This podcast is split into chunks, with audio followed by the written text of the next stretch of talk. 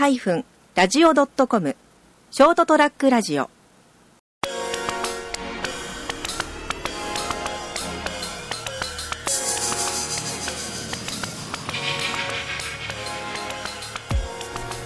はい皆さんこんばんは。朝ちゃん先生の「ドーンと言ってみよう」の時間です、えー今日はまたあー成田君と、一緒にやりたいと思います。よろしくお願いします。お願いします。はい。はい。えーっとちょっといろいろねあの、さっきまで話をしていて、はい。でまあいろんなこう本とかをこう読んで、い、ろいろこう影響を受けたりとかですね、まあ、楽しんだりとかでしたっていう話で、まあ、ちょっと今日は本の話をしたいなと思うんですけれど本、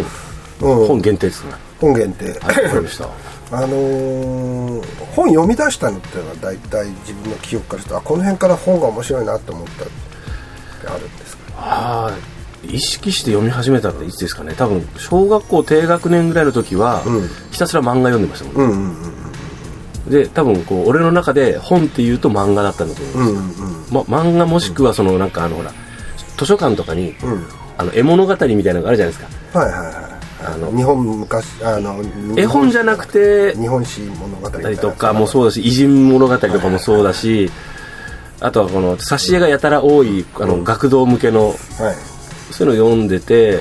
内向きな子だったんでひたすら漫画を読んでたんですよね。で中学ぐらいの時に、あの小説とかエッセイ、うんうん。まあ、いわゆる分かりやすいところで言うとあの筒井康隆とか星新一あたりをやっぱり読み始めるじゃないですか、うんうん。すげえ面白いとか思ってしかもたくさんあると思って、そうそうそうそう、いや僕もだから実は同じような感じで中学校、いやこう小学校の高学年ぐらいからちょっと本っていうのを読み始めたんですけど、まあもちろん子供向けですよね、で中学に入ってからやっぱりやっぱ筒井康隆なんですよね。筒井さんの作品を知ってえーそれから小松左京だったり横田純也だったりとか豊田有常だったりとか、はいはい、ちょうど SF のね。そう日本の、えー SF の黎明期を支えてきた人たちっていうのの本を読み始めて、ああこんな面白い本があるんだっていうふうに思って、まあと例えば「時をかける少女」だったりとかですね「日本沈没」だったりとか僕そっちまでは行ってないですよね、うん。あのやっぱ短編集が多かったでしょ、うん。で多分その浅川さんの世代うん。が消費した古本がやたら出回ってたんですよ、だからすごい安く買えたっていうのがありますよね。うん古本屋さんも多かったしですね熊本の市内ですね。だから中学生ぐらいになって初めて本を買うあ本って買って読むもんだっていうのが、えー出てきてそれでも、まあ、もちろん最初は図書館にある本をとにかくもうこれ全部読んでしまおうとお思ってー。ほぼ3年間でほぼ全部読んだんですよ。うんうんもう1日3冊とかのぐらいの、ほ体力あるしね。また吸収力あるし消費力早いんですよね。途中からでも速読が自動的にできるようになってね慣れるんですよね。慣れて、うん。斜め読みでガーッとこう読めるようになってくると、早く読ん読んじゃうんですよね。あの特にあのこうああいうこう短ショートショートとか短編集って、もうこんな面白いものなのかって、外れがないとか思ってずんずんどんどん読んじゃうじゃないですか、でもある程度したところであもうすぐこの人の今出てる著作を全部読んでしまうって、ちょっと寂しくなって次どうしよう次どうしようっていうような世界でこうなんかなんかこういでその頃ネットがないからそうそうそうそうそう。本屋さんに行くと図書館に行って手当たり次第に面白そうな,、なんか自分、なんかよそこれかなこれかなみたいな感じでね、読んだりしてましたけどね。そうですだから今はい僕は今ねその中学生高校生だったら多分本読まなかったと思うんですよ、ああですね。かもしれない。うんほとんどよまあ多少読んだかもしれないけど多分携帯ゲームとか、うん。SNS とか、うんうん。あとネット上で無料で読めるやつ見たりとか。まあ だってそのなんですかね小学校高学年から中学生高校生ぐらいまでの間って、とにかくあの夢中になれる面白いもの、うん。でこお金もな,、まあ、ないから基本的にですね、そそれがコストがかからなければ余計ハマりますもんね。そうね、うんだからそれで今の子たちは本当に本を読まなくなったっていうのがあって、でただインターネットの情報とその本っていうもののこの違いっていうのはこういわゆるランダムアクセスの知識とやっぱりストーリーがあるようなシーケンシャルというんですか、シーケンシャルなストーリーっていうのの違いにもなってくるんですよね、まあ、映画もシーケンシャルですけども、だからその何々は何々であって何々で何々であると最終的にこう結論付けていくっていう流れと、インターネットの場合はそうではなくて、ランダムなんですよ。だから体統計体系立ててない。そうです。あの簡単にアクセスできるけれども、はい。あの木全体じゃなくて、はい、そうです。実がなってるのを見たり。そうそうそう。実だけ食って。うん。で、その木が何か分かんない。そうそう。で根っこがどっからどうなって、うん、このこの木が成立して実がなったっていうところまでたどり着けずに、そうですいっちゃうのが、あっちの食べ果物栗こっちこっちを食べて、それをたくさんこう実だけ取ってるから、本質的な部分でその理論体系を作るとかっていうのは苦手なんですよね。であのうちの、まあ、大学なんかでもそうですけどそういったことをレポートで書かせようとするとみんな止まっちゃうんですよね手が。その何かについてレポートしなさいっていうふうな書き方をした時には、みんなコピペして持ってくるんですよ、うん、なとこからね、うん、でコピペが悪いとは思わないんですよ、うん、あのいいんですけどでその理屈をあの説明するための基本的な理論体系っていうのができてなくてただ現象だけがここにバラバラにこう上がってるだけだから論文としては成り立ってないんですね。でそういう思考形態の訓練っていうのがやっぱりされなくなっちゃったっていうのがまあ現状の中でのいろいろこう教育的な問題でもあるなんか真面目なこと言ってますけど、うんうん、という気はしますよね。それでも昔からあったような気もするんですけどどうですか、ね、ややりやすくなったんですよそのランアクセスが、うん。うん、だから昔例えばですねそういうのが得意な人が、うん。たまにいて、うん、うまいこと、それでおお前すごいなとなってたかもしれないけど、今はそのやり方が割とこう、今アクセスしやすくなったとおっしゃってますけど、あのー、まさにそれで、それそればっかりになっちゃった、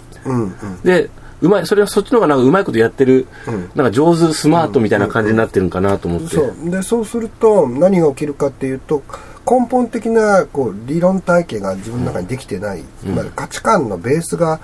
あのなくて感覚で全部物事を選んでいってるから、何かこう考え事をしなきゃいけない時に考えられないっていうです、ね、考え方の練習試行錯誤をして経て、で自分でとりあえずベースになるこう考え方とか、価値基準判断とかを、あのー探して探して、少しずつこうあの自分の中で身に、血肉にしていって、言葉にするっていうことができないのかな今あのその必要性もみんな感じてないし、だからえー、まあ何でもいいですよ。例えば原発問題に関して、あなたの意見を言ってみてくださいって言ったところで、多分そのいやあの原発は良くないと思いますとかいやエネルギーのためには必要だと思いますとか、いろんな意見は出てくるんですけど、根本的なその、えー、原発をどう捉えて原発が何であって、なぜ必要なのかっていう本質的な部分っていうのにはみんななかなか行き当たらないんですよ。なので表面的なそういう知識の部分をこう書くことはできるけれども、じゃあ本当にそうなのかっていうこう問いかけみたいなものを自分に対してしないので、あの本質的なこう問題が分かってない大体違うことでみんな悩んでしまうっていうことが多くてあのまあたまたま僕もいろんな悩みを人から相談されることも多いんですけど、大体間違ってる悩み方を。あ悩み方ね。悩み方を。そこじゃないよねっていうところで悩んでるっていう。じゃあその根本になる部分っていうのはどこに原因があるのかっていうところを考えない、うん、例えば何々でこんなこと言われたんですよ、うん、あの人をどうしたらいいですかねってこう人のせいにしてしまう、うん、自分の問題じゃないそうですね。まあ、それはそうやって身を守るんでしょうけど。まあ、そうそうそう、うん、それはまあ、昔からあることなんだけれども、うん、じゃあ、そう言われた原因っていうのが、うん、その、自分にもあるのではないか。で、自分のこの行動がこれをこういうふうに誤解させたんじゃないかっていうところになかなか思いがいかないんですよ。で、えー、その起きたことに関しての、その目前の対応策しか、その思いつかないんですね。いやそれは自分がちょっとここを気をつければもっとこれ今後良くなるよねとかっていうところに思いがなかなかいかない、うん、ああまあだから目の前に映るこう、狭い世界だけ、はいはい、もうちょっとあの広いロングディスタンスといいますか、とか、あと、大大きい外の世界はい。から俯瞰して見る、はい。そういうことを視点を持てない。持てない。持てない、うん。うん、っていう感じがちょっとするんですね。なるほど。だからいろいろこう受ける相談に関してもいやそれはそこが問題じゃないよねって、そそのそうやって起きるのはなぜ起きるのかって原因を自分の中で探らないと,、えー、と同じことを繰り返すでしょっていうことが非し常に真因を探る。なぜそういうことが起こるのか。これは普遍的なことなのか、はい。それとも自分だけに起きている特殊な事象なのかとかも含めて、うん。あのかい根本的な解決策を、うん。あの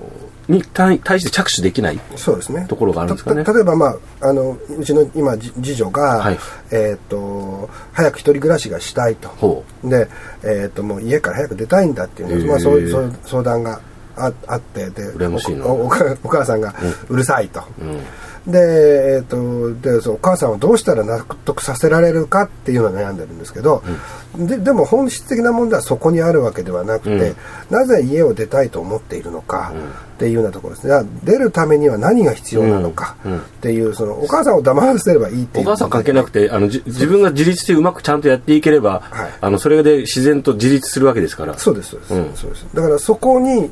うん、あの立ち返って考えなきゃいけないですね、うんだったらそのために、まあ、家を出たいんだったらそのアパート代をどうやって稼ぐのかとか、っていうそのそこの部分であ自分はちゃんと仕事が今うまくいってないとかっていう部分が実は問題の根本にあるわけで、別にお母さんが悪いとかじゃない、うん。でそそこに思いがいかないと、あのー敵対、まあ、いわゆる仮想敵を作ってしまって自分がうまくいってないのは、この仮想敵が、あいるからだというふうに考えてしまった。り非常によろしくないですねそれねでそういう傾向が、まあ、全般あの全般的にちょっとあるような気がする。あそれもそう感じるってことはそうなんでしょうね。ある程度の母数がいるってことですね、うん、だからそういうはいろんな話を受けて、あの相談を受けた時に、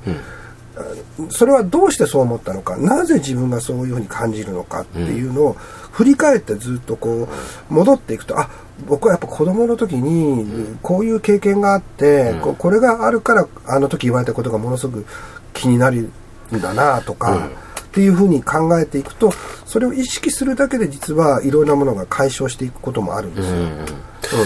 まあでもそれって今現代の特殊なものではなくて割と一般的だと一。般的にずっとそうだったんじゃないかなというふうな印象を受けるんですけどね、あのーえーとですね、当然これは昔からあったことではあるんですけれども、ん。ただそのこう傾向がさっき言ったように、その情報の、あのー体に入れていくようなインプットの部分がランダムアクセス化していることによって、うん。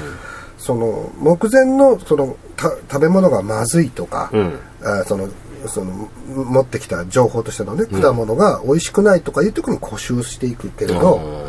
本質的なところになぜ私はそれをまずいと感じたのかっていうのが考えないの、どんどんその傾向が強くなっていく、そうするとなんていうかなあの価値観がどんどん多様化しているわけですけど、多様化することによって話そのものが通じなくなるんですよ。うんうんうんうん。なるほど、価値観違うから、いくら言っても理解してくれない、うん。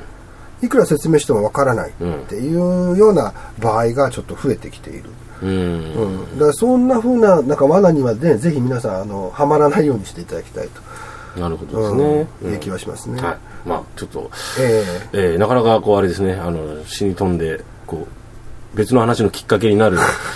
な長くなるんでこれぐらいにね。あー悪かった悪かった。面白いんですよ。で私もそれにか今聞いた中でああれこういったことからなんか自分が今考えてるテーマと近いものとかつながっていくなと思ってその話をしだすと、えー終わらなくなるんでね、はいそうですね。あの、えーそろそろ帰らなきゃいけない、面白い話でした、はい、ということでございましてなんかまあ本を読むことだけがそのねあの原因ではない,、うん。ないとし思いますけれども、あの自分がこう何か悩むときに本当にそれが問題なのかっていうのを、ぜひ一度皆さんも考えていただく必要がそうですね。考える練習するってすごく大事なのでですね。まるっと体系立てて作られている、はい。そしてそれをひ人の悩みとか人がこう疑問点から出発して、ある程度の考える、答えを出すための考える、えー、と方法を示してあるのが、えー、とある程度のボリあの、いい作品小説だったり、まあの じ人文学の本だったりしますんで、あのそういう情報にアクセスするという意味で本を読むっていうのがうん。まあ一つのあの自分を豊かにする？そうですね。方法じゃないかな、えーみんな幸せになりたいんですよね。なるほどね。なるほどね。幸せね、はい、はい、幸せの定義も話し方ななるなる。はい。まあ今日はこれぐらいで、はい。これということでございましてどうもありがとうございました。ー